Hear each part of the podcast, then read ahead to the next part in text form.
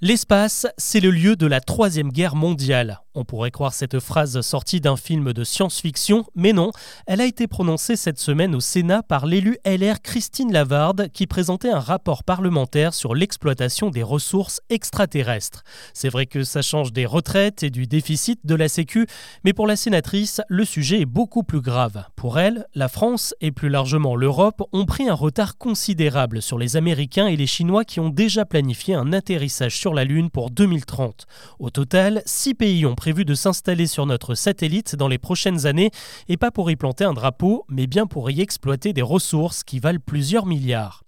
Alors qu'est-ce qu'on trouve sur la Lune? Il y a d'abord de l'eau, elle est stockée sous forme de glace au niveau des deux pôles et elle sera indispensable pour cultiver des aliments ou pour boire et donc pour faire vivre les bases lunaires que tout le monde rêve de bâtir.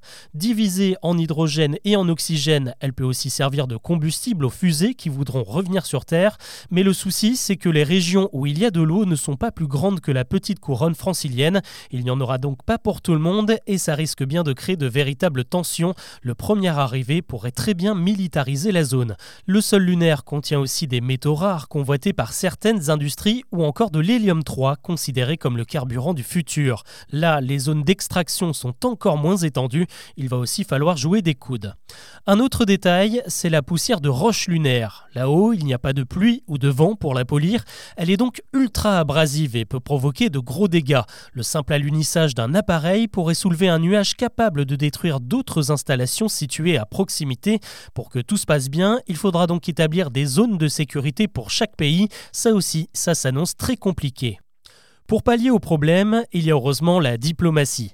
De base, les traités internationaux interdisent de prendre possession d'un objet extraterrestre au nom d'un pays, mais encore faut-il respecter cette règle très fragile. Pour sécuriser un peu les choses, les Américains ont rédigé les accords Artemis qui prévoient une collaboration et une certaine bienveillance entre ses signataires.